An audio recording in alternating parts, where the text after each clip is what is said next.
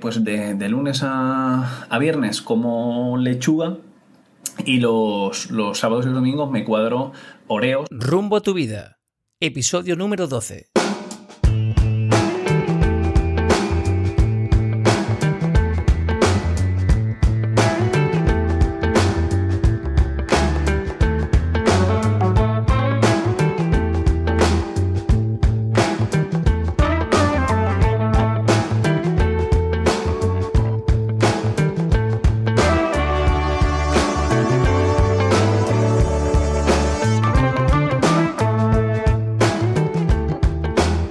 Hola, ¿qué tal amigos? Bienvenidos a un nuevo episodio de Rumbo a tu vida.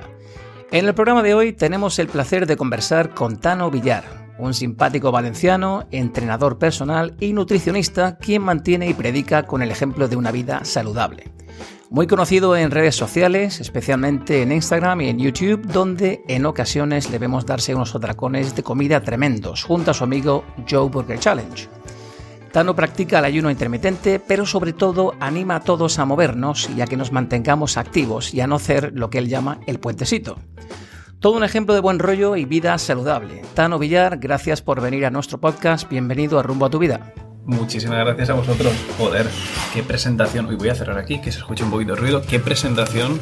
Me ha encantado, tío. Muchísimas gracias. La que te mereces. La que te mereces. Bueno, Dano, en el episodio de hoy vamos a hablar de muchos temas, todos relacionados con el estilo de vida saludable, como comentaba anteriormente, la nutrición, entrenamiento, suplementación. En primer lugar, cuéntanos tú mismo quién es Tano Villar. Pues, a ver, me podría definir como, bueno, como un, un chico más que intenta cambiar la vida de, del resto, o por lo menos de los más cercanos y más allegados. Y, y gracias a eso, pues eh, se convirtió un poco en mi estilo de vida y en mi oficio, que es lo que, lo que intento hacer a diario. ¿Y cómo se cambia el estilo de vida? Cómo, cómo, intento mejorar la vida del resto? Pues es un poco cambiando el estilo de vida. Y va un poco a, a vuestro podcast, creo que le va al pelo. Claro que sí, perfecto. Para ti, Tano, ¿qué es un estilo de vida saludable? ¿Qué necesitamos para llevar una vida sana en esta sociedad donde siempre supuestamente estamos tan ocupados? Bueno, el concepto de, sano a día de hoy podría ser muchos, pero yo creo que es un poco, mm, si tengo que definirlo en una palabra, eh, la salud, yo la definiría en equilibrio, en equilibrio en torno a la nutrición, al ejercicio físico, al descanso y sobre todo al bienestar psicológico, creo que es muy importante. En mi campo me centro un poco más en el tema de la nutrición y, y el entrenamiento, pero yo creo que es un equilibrio en, todos esos pilares. No, no considero a día de hoy el hecho de comer muy bien y no entrenar, o entrenar mucho y no comer muy bien, eh, creo que es el, equilibrio de, todos los, todas las patas de, la mesa. Claro. Nutrición, descanso, alimentarse bien y entrenar. ¿Cómo es un día en la vida de Tano Villar? ¿Qué sueles hacer? Pues lo que suelo hacer, esto me lo preguntó el bravero hace, hace nada, me dijo a primera hora qué es lo que sueles hacer. y, le dije que lo primero que hago es me levanto y medito un rato. Parece un poco extraño, bueno. pero me, gusta dedicarme a primera hora un rato para mí, ya sea para a veces medito la mayor parte de los días suelo meditar, pero otros pues me doy un paseo o directamente hago pues algo que me apetezca. Dedicarme un tiempo para mí, sagrado, eh, fuera de redes sociales, fuera de mails, fuera de todo. Sí. Luego empiezo mi jornada laboral, que tengo la suerte de poder hacerlo online y poder hacerlo de manera presencial, por lo que durante este confinamiento pues he sido uno de los privilegiados de que he podido seguir trabajando. En, en este caso, pues llevando asesorías de nutrición y entrenamiento de manera online y luego durante, cuando no es confinamiento, en, el, en, los tiempos, los viejos tiempos, pues iba a dar alguna clase, formación, trabajo en una academia aquí en la que imparto clases de nutrición y entrenamiento, o si no, trabajaba también con mis clientes presenciales, pues entrenándolos, machacándolos un, un poco. Bueno, tengo entendido que ya has vuelto al gimnasio, ¿no? Ya has vuelto a, a darle al hierro, ¿no? Sí, por fin. Qué, qué bien. Qué bien, por favor. Yo creo que era. No, no recordaba, no recordaba lo, bien. Qué sensaciones. Qué sensaciones, tío. Espectacular. Y, y luego, un, día, luego al final del día, pues me dedico un tiempo a entrenar y a hacer un poco el troll por Instagram. Eso siempre me, me gusta hacerlo. Perfecto. Como decía antes, eh, sueles practicar el ayuno intermitente a diario. Con, una, con esta estrategia, Tano, consigues, digamos, reservar muchas de tus calorías para tu almuerzo o la cena. Eh, ¿Podrías explicar qué es exactamente el ayuno intermitente? ¿Cuáles son sus beneficios? Pues de manera muy breve y muy resumida, eh, el ayuno intermitente no es otra cosa más que ciclar, por así decirlo, el, tiempo en el que vas a realizar tu ingesta. Por lo general suelen ser pues unas horas un poco más largas de lo, de lo que estamos acostumbrados. El organismo, bueno, hace muchos años esto era algo normal de nuestro día a día, por lo que el organismo estaba bastante acostumbrado a ello, pero ahora pues la verdad que pues por nuestros horarios en la que cena se retrasa mucho y madrugamos y el desayuno se adelanta bastante, pues mm, no realizamos prácticamente horas de ayuno, sino solo las de la noche cuando estamos durmiendo. La noche, sí. Y esto lo que consiste en este protocolo es en alargar un poquito más esas horas en las que no ingerimos nada calórico. Podemos beber agua, té, café, etcétera. No hacemos el ramadán.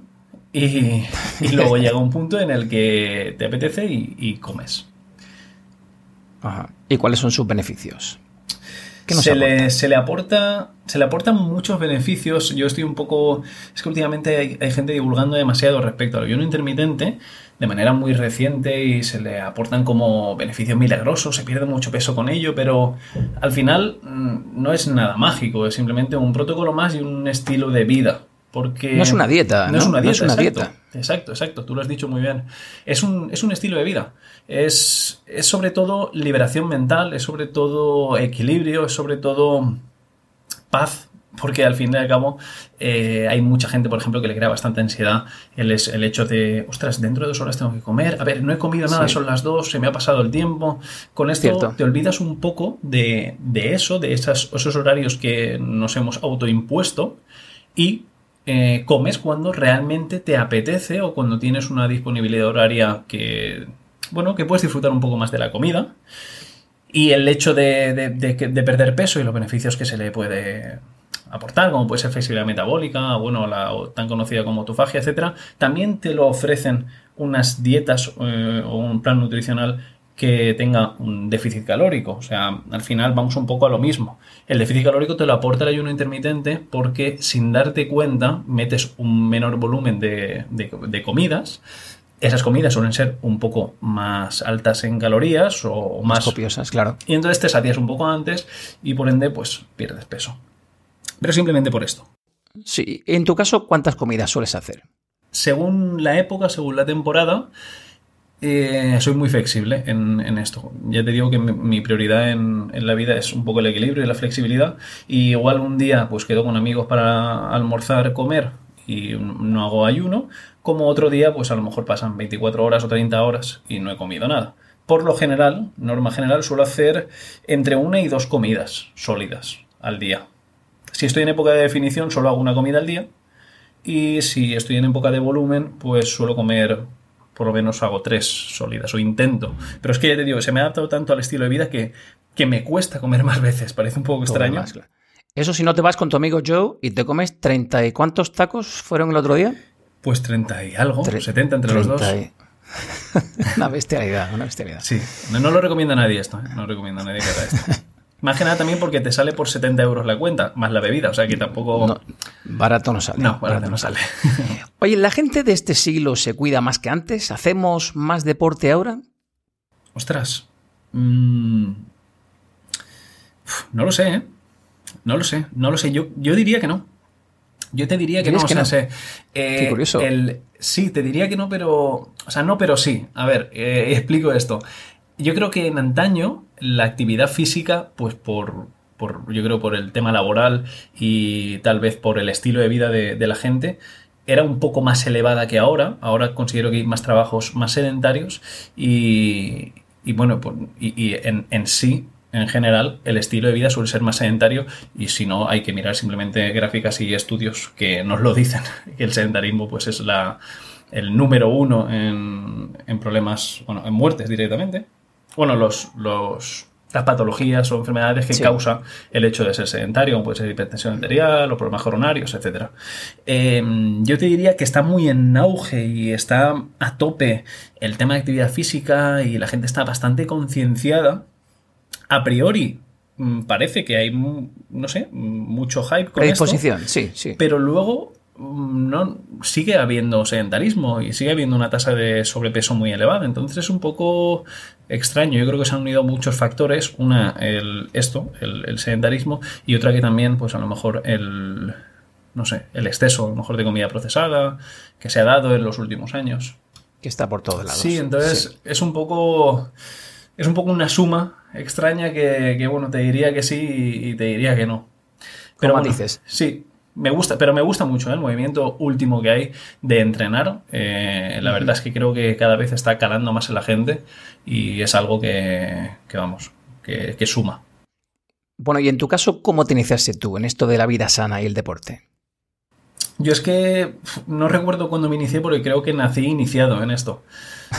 Eh, Alumno aventajado entonces, ¿no? Sí, porque gracias a, a, mi familia, a mi madre, mi padre, etcétera, pues mi estilo de vida siempre ha sido así. Yo desde pequeño pues jugaba, practicaba atletismo, jugaba al hockey, hacía montañismo en nivel más o menos alto, entonces desde muy pequeño he mamado esto y, bueno, ha sido un estilo de vida que no, no sé, que siempre ha ido conmigo, no, no recuerdo el no haber hecho nunca actividad física. Ajá, vale, perfecto. Vamos a hablar ahora, si te parece, de unas cuantas leyendas urbanas. En esto del fitness hay mucho desconocimiento y mucho bulo extendido, como sabrás. Empecemos por los que casi todos hemos escuchado alguna vez. ¿Es cierto que no se recomienda a los adolescentes hacer entrenamientos de fuerza ante el miedo a que pueda afectar a su crecimiento? No, esto es un mito. Esto es un mito bastante curioso. De hecho, hay varios estudios que, que nos decían que los adolescentes que hayan practicado eh, deportes de fuerza, sobre todo mujeres, mejoraban eh, y se reducía su tasa de osteoporosis y de acidificación ósea por gracias a esta, mm, a esta prevención de la desmineralización ósea que se da en mujeres eh, y todo por el entrenamiento de fuerza o sea, ya no es que su crecimiento no se vea afectado, sino es que esa gente crecía, o sea, esos chicos, chicas crecían y encima tenían diferentes beneficios, o sea, que es un mito. Qué curioso, qué curioso y qué bueno escucharlo de ti, Tano, por cierto, ¿eh? porque por mucho que yo lo intente explicar, la gente no me cree. Yo, mira, ya no, ya nos tenemos que ir. Me encanta revisar eh, estudios y, revisiones sistemáticas, etcétera, y me apoyo mucho a la ciencia, pero me encanta el conocimiento empírico y me gusta aplicar la lógica antes que esto.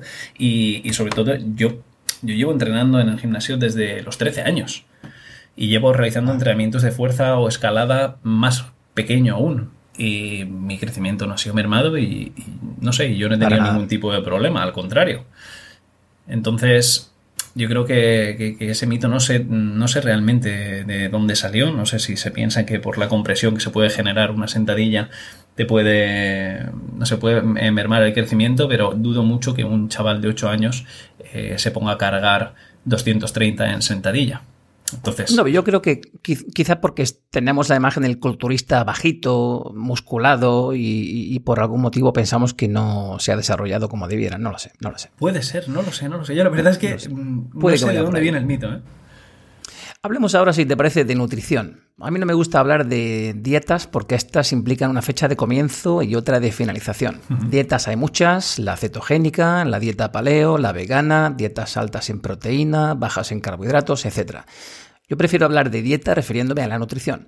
¿Nos alimentamos bien? ¿Cuál sería una dieta óptima para ti? Pues mm, la primera pregunta, si nos alimentamos bien a día de hoy, mm, yo creo que la, el mayor porcentaje de la población. No, porque carece de mínimos conocimientos de nutrición y esto es algo que yo le pongo un montón de empeño y no paro de repetirlo, que no cuesta nada dedicarle nada, una tarde, dos tardes a la semana al conocimiento de la nutrición, a aprender un poquito porque esto nos va a salvar de mucho, nos va a salvar de mitos, nos va a, salvar de gurús. De enfermedades futuras. De todo. ya es que no hablo, ya no hablo de, la calidad de vida que vamos a obtener con un, con un mínimo de conocimiento en nutrición para saber autogestionarnos. Hmm. Sino es que nos evitamos, mm, bueno, pues muchos, muchas, muchas decepciones, desde luego. Em, creo que no, creo que a día de hoy la gente no, lleva una dieta adecuada y bueno, no es por la gente, por, el trabajo que yo pueda tener, sino es porque al final lo vemos en estudios poblacionales. Y, mm, y la dieta para mí, por así decirlo, perfecta e idónea, sería la que cada uno pueda Mm, gestionar mejor y la que a cada uno le aporte mayor grado de felicidad. O sea, sí. Si a ti te gusta mucho, pues la comida, por así decirlo, grasas, las grasas, por así decirlo. O sea, te gusta el queso curado, te gusta el bacon, te gusta eh, los huevos, te gusta el aguacate, te gusta mucho hacerte unas ensaladas pues con este tipo de, de, ingredientes. Pues seguramente una dieta cetogénica, una dieta más alta en grasas, te puede funcionar muy bien o un protocolo similar cercano a este. Y puede ser igual de saludable que a otra persona, pues que le puede gustar pues una dieta un poco más alta en carbohidratos porque disfruta mucho con la patata, disfruta mucho con el boniato y sigue una dieta mediterránea un poco más alta en carbohidratos. Yo creo que todas las dietas tienen cabida, eh, hablamos de población general, sin ningún tipo de patología, etcétera. Eh, y, y yo creo que todas bien gestionadas y bien equilibradas pueden ser muy buenas. Si hablamos de, ponemos algún tipo de cliché, etcétera, pues la dieta mediterránea suele ser la bomba porque lo contiene absolutamente todo, vegetales frescos, proteína de calidad, grasas de calidad, pero bueno, mm. todas tienen cabida. Todos los caminos llegan a Roma. Hablando de dietas ahora contigo, eh, tú en tus redes sociales, incluso en tu podcast, eh, Tano Villar tiene un podcast, No Live, No Pizza, ¿no? Creo. exacto, sí. Eh, te declaras partidario de la dieta flexible. Muchas veces hablas de la dieta flexible. ¿Podrías explicar a la audiencia en qué consiste eso de la dieta flexible? Claro, hay un concepto un poco equivocado en la dieta flexible. La peña se piensa que es eh, pues de, lunes a, a, viernes como lechuga y los, los sábados y domingos me cuadro Oreos o directamente de hasta las 6 de la tarde me cuadro comida por así un poco más procesada y luego a la noche la hago un poquito más suave. O sea, se lleva siempre, se, tiende a llevar todo a los extremos y al final la dieta, flexible es, no es más ni menos que mm, poder añadir sin miedo algún tipo de alimento que a priori se puede considerar pues insalubre o que a priori un, mm, un licenciado que sale de la carrera pues no te lo va a cuadrar. Por ejemplo, un arroz con leche. Un arroz con leche post-entrenamiento o un arroz con leche sin más, incluso te hablo un arroz con leche con azúcar y todo. A priori puede eh, sonar una aberración, pero un arroz con leche a un atleta que termina de entrenar, pues seguramente eso con un poquito de concentrado de suero puede ser uno de los mejores eh, post-entrenos que podemos tomarnos.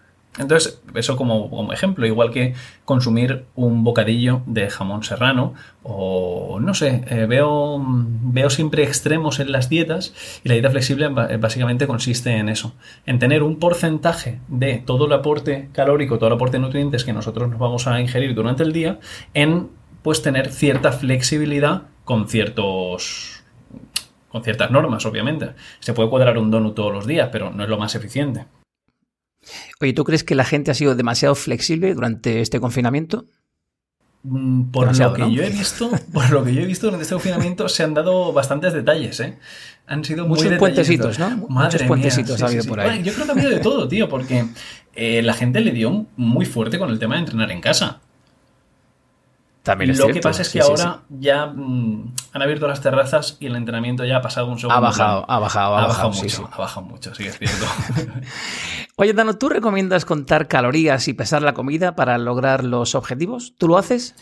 Em, eh, respondiendo a la segunda pregunta, mm, yo ahora personalmente no lo hago, pero después de tantos años mm, cuento sin querer calorías. O sea, estoy comiendo y sé más o menos cuántas calorías ya, ya llevo y si estoy en superávit o en déficit, pues, a mí realmente no me hace falta. Lo sabes. Pero según el objetivo, lo veo esencial necesario, 100%. La persona que quiera perder peso debe pesar calorías y saber cuántas calorías se está consumiendo. Exacto. A todos los que nos estéis escuchando, si vuestro objetivo ahora mismo es el de la pérdida de peso, una mejora de la composición corporal, si no contáis las calorías, no sabréis dónde os movéis y en consecuencia no sabréis si vais a perder peso, vais a ganarlo o vais a quedar tal y como estáis. Eso es cierto, porque muchas veces estimamos de forma errónea yo creo que unas 2.000 calorías y quizá te has metido 3.500. Exacto, exacto. Y esto, esto nos lo dicen muchos estudios y es que tendemos a sobrevalorar la actividad física e infravalorar la ingesta calórica. Se vieron, no recuerdo ahora los datos exactos, pero bueno, se hizo una pequeña comparación con un grupo control y, otro grupo en las que se cuadraban las calorías, etcétera, y se les preguntaba cuánto más o menos se le estimaban. Siempre, siempre, siempre se infravaloraba alrededor de unas 500 calorías eh, el consumo calórico que habían ingerido y se sobrevaloraba alrededor de otras 500, 700 calorías la actividad física que habían hecho. O sea, en consecuencia tenemos un margen de unas 1000 calorías que realmente no eran así. Por... Ahí tienes el no déficit. Claro, claro, exacto. Y esto pasa mucho con, perdona, eh, y termino, pasa mucho con eh, alimentos muy saludables, como puede ser el aceite de oliva.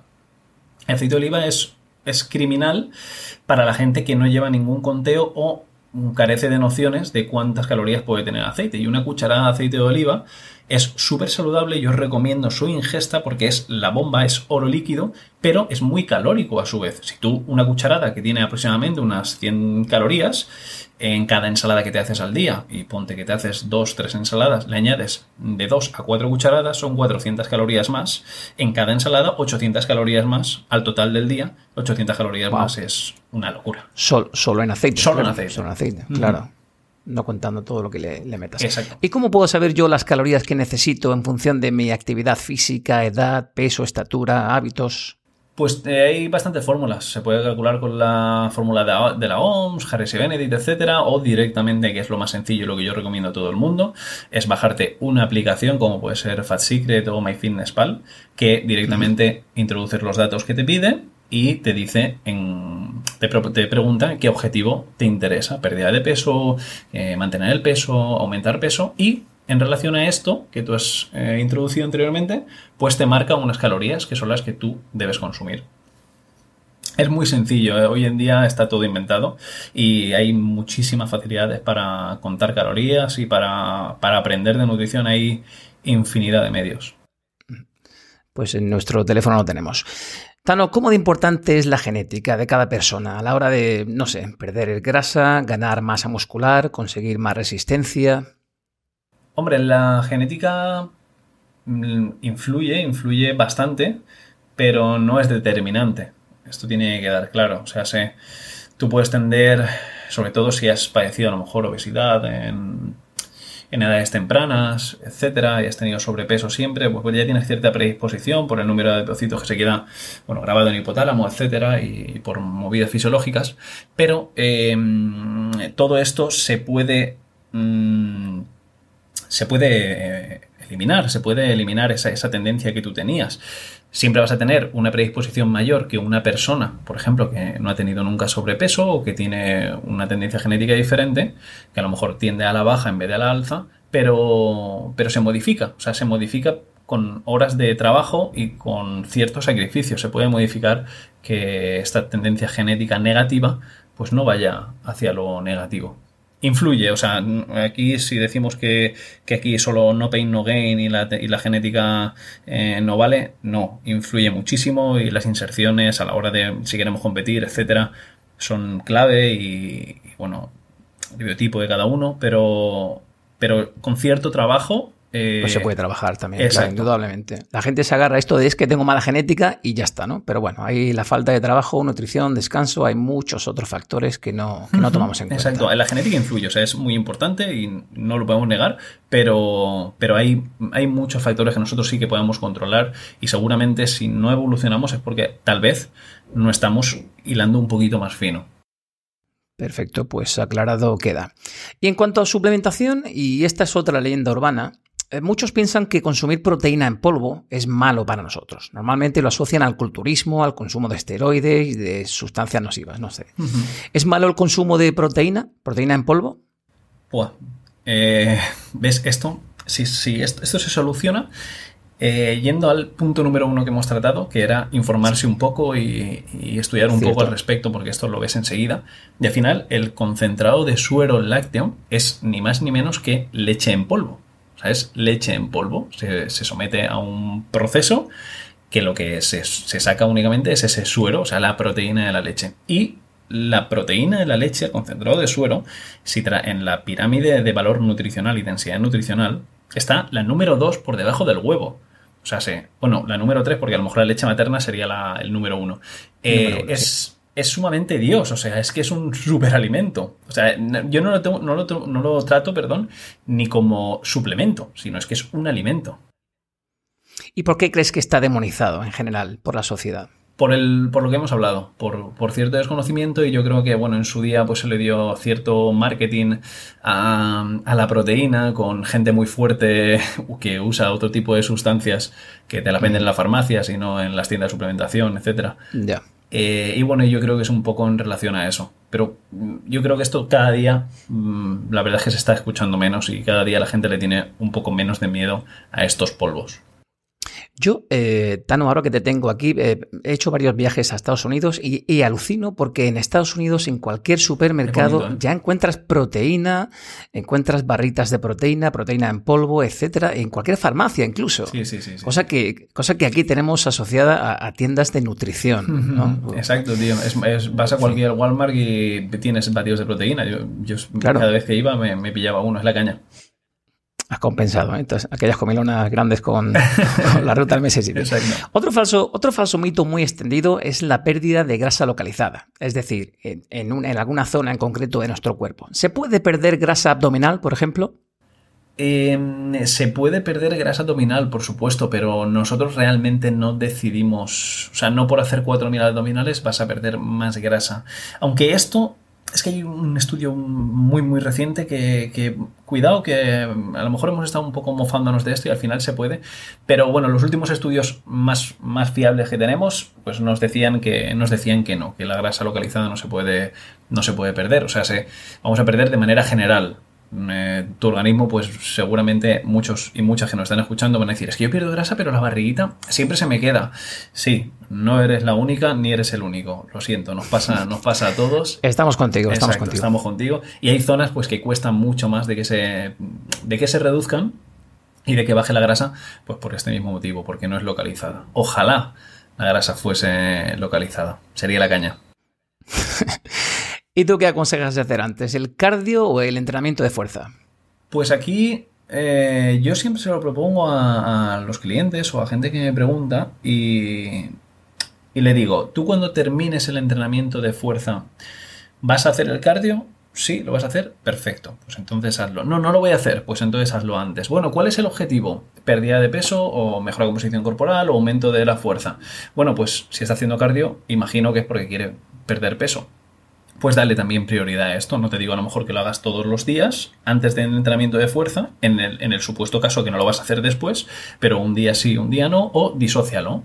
Lo haces por la mañana o haces por la noche y tu rutina de entrenamiento aparte. Para mejorar en que sea más eficiente y mejorar rendimiento, yo siempre lo planteo después de la rutina de fuerza. Aparte que también va a ayudar un poco a que la bioxidativa entre un poquito antes y bueno, eh, suele ser un poquito más eficiente. ¿Y qué le dirías a aquellas personas que dicen que no van al gimnasio porque les aburre? Aquellas que dicen cosas como yo voy mucho al gimnasio pero no veo resultados. ¿Por qué? ¿La genética, malos hábitos? ¿Qué le dirías? Pues, a ver, están los dos, o sea, están el, de mm, me aburre y el de no obtengo resultados. Eh, o no tengo tiempo. O no tengo tiempo. Al de no tengo tiempo, le diría que es nivel 250 en el Candy Crush entonces no me vale eso.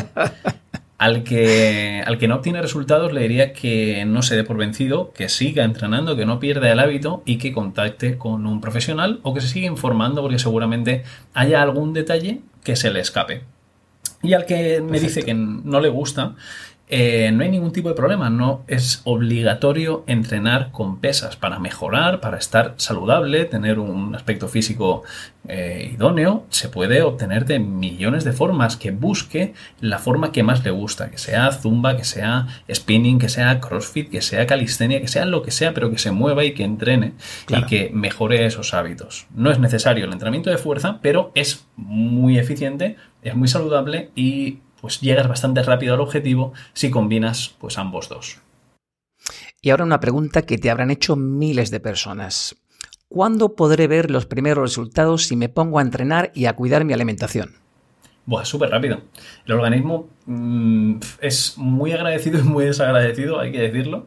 Eh, muy agradecido a la hora de, obtener resultados. Yo siempre pongo la misma comparativa. Yo digo, a, los clientes me lo dicen, yo le digo, para mí, para mí, personalmente, un cambio no es mm, real a partir de unos tres meses. Y la gente me dice, hostia, pero tres meses, tío, ¿cómo puede ser? Para mí, para mí, a las cuatro semanas vas a tener resultados. O sea, a las cuatro semanas vas a tener un cambio brutal. Y eso que vienes de estar más de 20 años con una condición física pésima. Y en cuatro semanas se mejora. El problema de esto, el problema de las expectativas del tiempo, es que lo queremos, vivimos en un mundo que lo queremos todo ya. Y el todo ya no suele salir bien. Porque no esperemos tener un cambio físico de revista en cuestión de tres meses y aún así lo vamos a poder obtener. Pero no lo esperemos cuando, si tenemos 30 años, llevamos 15 años con una condición física terrible. O sea, estamos. Eh, eh, eh, no nos dejamos ni la mitad de tiempo. Imaginad si nos dejásemos una quinta parte de ese tiempo. Estar un año entero. O sea, lo que pasa es que tenemos esa, esa mentalidad de lo queremos todo ya y eso al final. La inmediatez. Hmm, y eso al final va. Eso explota, eso al final explota. Pero un cambio a partir de las cuatro semanas, haciendo las cosas bien, ya empieza a haber mejora. Y fíjate que yo creo que antes llega el cambio psicológico, el cambio de chip, de decir, bueno, yo voy a cambiar de vida, voy a cambiar de tipo de vida, quiero cambiar, no quiero este físico. Creo que llega antes que incluso el cambio físico, ese que tú dices de, de tres meses, tres, cuatro meses. Pues yo considero, la hora que lo dices, que ese cambio, si no se da, nunca llega al físico. Cierto, muy cierto. Coincido plenamente contigo. Oye, ¿cuál sería para ti el descanso óptimo para poder completar ese triángulo entrenamiento, nutrición, descanso? Según, yo creo que según cada, cada uno, como todo en lo que estamos hablando aquí, hablamos, o yo personalmente hablo a grandes rasgos muy generales, pero todo hay que individualizarlo al 100% a cada uno. Pero si hablamos de descanso, pues mínimo hay que dormir 6 horas como mínimo.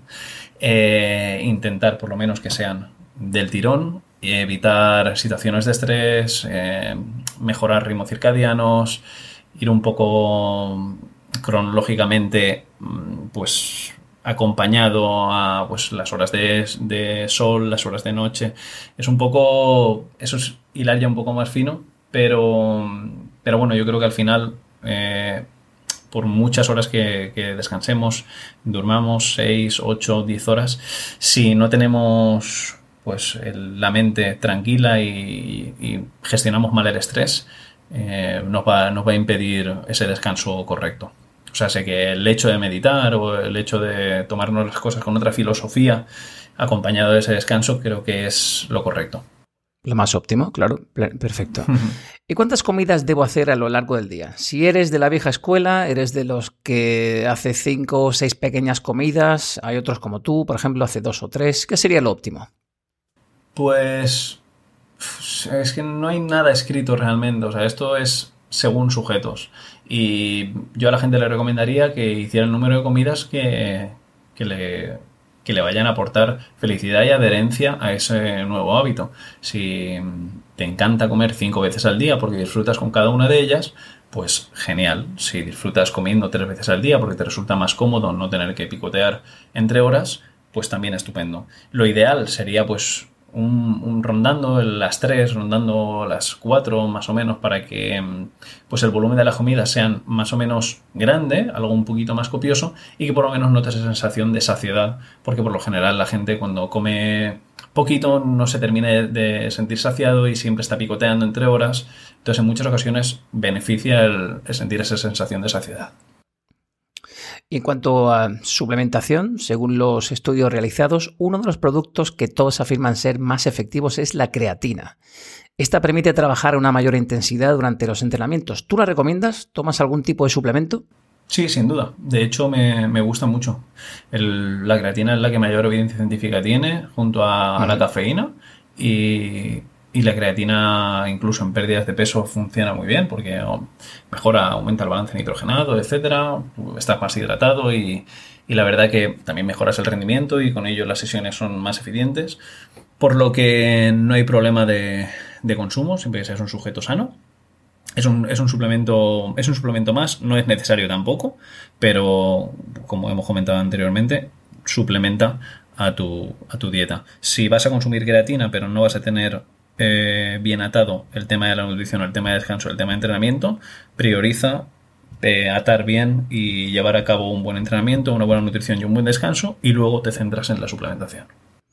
Perfecto, pues tomamos buena nota de ello. Hablemos ahora de entrenamiento. ¿Una persona de más de 40 años puede de forma natural desarrollar masa muscular a pesar de sus bajos niveles de testosterona? Sin duda, sin duda, sin duda. He tenido y tengo clientes con avanzada edad que, que han mejorado muchísimo. El último con el que entreno casi a diario con él, tiene 50 años y lo tendrías que ver. Se tiene, se puede obtener masa muscular y se puede mejorar y, tenemos un techo bastante alto, pese a que nuestros niveles de testosterona vayan descendiendo. Obviamente no esperemos tener el rendimiento, ni la fuerza, ni la recuperación de alguien que tiene 20, que tiene 30. De un chaval de 20, claro. Exacto. Pero eh, la masa muscular eh, es cuando, el problema es si empiezas un poco tarde, pero si empiezas temprano y, vas creando cierta masa muscular, el cuerpo más bonito que se ve es a partir de los 30, a partir de los 40, cuando tienes una cierta madurez muscular. Y, yo recomiendo a la gente que, que, aunque diga, ostras, es que tengo 30 años, empezar ahora empieza sin ningún tipo de problema. Seguramente tu primer año de entrenamiento alcances hasta de 9 a 10 kilos de masa muscular como mínimo, seguro. Si lo haces bien, no hay ningún tipo de problema. Perfecto, son las ganancias de los, los newbie gains, ¿no? Como se dice son, preciosas, ¿eh? Oye, ¿qué opinión te merecen a ti todos esos supuestos gurús del fitness que hay por ahí en redes sociales? Parece que hay millones de entrenadores personales y que sus métodos son los que nos proporcionan los mejores resultados en menor tiempo. Eh, a menudo vemos en redes sociales transformaciones físicas en muy poco tiempo. ¿Qué te parece que ahora que todo el planeta ha estado confinado en casa debido al, coronavirus, muchos entrenadores cuelguen rutinas para hacer en casa? ¿Tú crees que las puede seguir cualquier persona?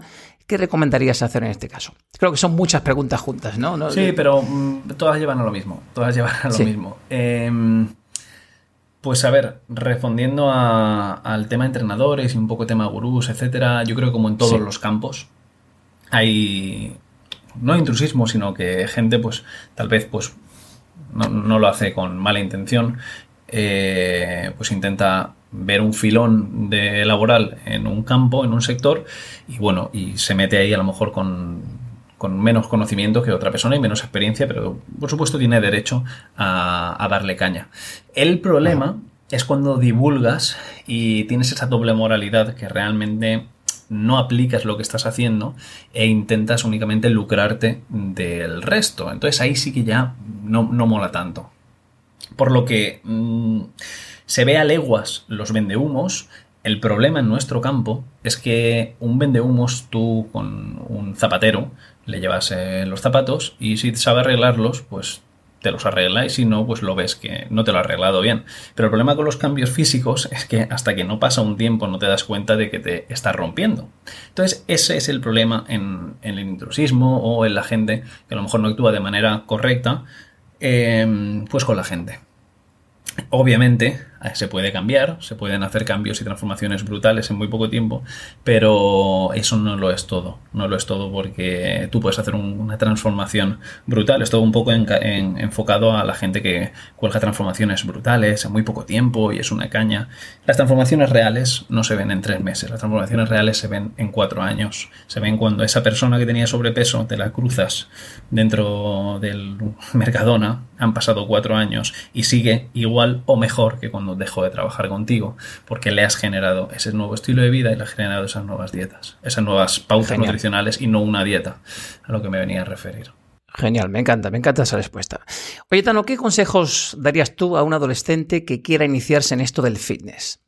Que, eh, que empiece, que se ponga el chándal, las zapatillas se apunte al gimnasio que más cerca te quede de casa, no al más guapo, al que más cerca te, quede de casa, porque esto hará que vayas más y que se ponga en contacto con alguien formado, capacitado para eh, empezar y que le recomiende pues ciertas rutinas o, que el adolescente le explique cuál es su objetivo. Yo recomendaría a todo el mundo que se pusiera en contacto siempre con profesionales porque ahorran mucho tiempo, aunque penséis que puede ser un gasto innecesario a priori, te ahorran mucho tiempo. Y lo más valioso aquí, a día de hoy, es el tiempo. Y, vamos, que, que, le den caña. Yo empecé con 13, 14 años y ya estaba entrenando en la sala de pesas hasta ahora que tengo 31. Oye, y a una persona de mediana edad que piensa que ya es un poco tarde para ponerse en forma, ¿qué le dirías? Nunca es tarde. Nunca es tarde. Se puede empezar con 20, 30, 40, 50. Nunca es tarde. Si es que mm, empieces cuando empieces, vas a obtener beneficios. Es lo bonito de esto. Lo bonito es que no, no llegas nunca tarde, siempre llegas a tiempo. Lo que pasa es que la gente tiene el concepto equivocado y se piensa que con 30 años, o sea, yo 30 años, ¿cómo voy a empezar? Pero bueno, pero si en 5 años no te reconoces, en 5 años no te reconoces. Yo he tenido muchas clientas, digo clientas porque es el, target con el que más he trabajado de manera presencial y, recuerdo un caso, Elena, que me dijo, eh, pasado 3, 4 meses, o sea, había pasado muy poco tiempo. Mm, le enseñé una foto suya y me dice, tú a mí me enseñas esta foto hace el tiempo que llevamos trabajando y te habría pagado el triple que, he abonado. qué bueno. Porque es, brutal, o sea que nunca es tarde, hay que empezar. Lo importante es empezar y no parar. Ya sabéis, chicos, chicos y chicas. Eso es. Y ya para acabar, Tano, ya que se está acabando este confinamiento y el estado de alarma, ¿qué consejos nos darías para volver a coger la forma? Eh, empezar muy poquito a poco. Empezar muy poquito a poco, pese a que hayamos entrenado en, casa. Eh, empezar muy poco en el gimnasio, empezar con vuestra programación, un volumen de trabajo muy liviano. Siempre es preferible repetir a que nos pasemos de volumen y nos pasemos de daño muscular y que tengan mucha paciencia, que tengan mucha paciencia porque al final consiste en eso, en una vez que nos ponemos a entrenar, mantener ese hábito de entrenamiento. Si hemos adquirido el hábito en, confinamiento, por favor, no lo tiréis a la basura. Apuntaos a un gimnasio o seguir entrenando en casa. Pero ahora que están abiertos los gimnasios, yo os animo a que empecéis a dar caña con mucho cuidado y siempre a poder ser supervisado por alguien con más experiencia y, ya está. Y a, tope, a tope, a no hacer el puentecito. pues a no hacer el puentecito. Bien, Tano, pues eh, eso ha sido todo. Muchísimas gracias por haber podido encontrar un huequecito y conversar con nosotros en nuestro podcast. Nada, un placer enorme. Muchísimas gracias. Me ha encantado, he estado muy a gusto y espero que, sirva de ayuda a todos, claro que sí. Bueno, perfecto. Como dicen en México, eh, que te vaya bonito. Que te vaya perfecto, muchísimas gracias. Muchas gracias. Muchas gracias.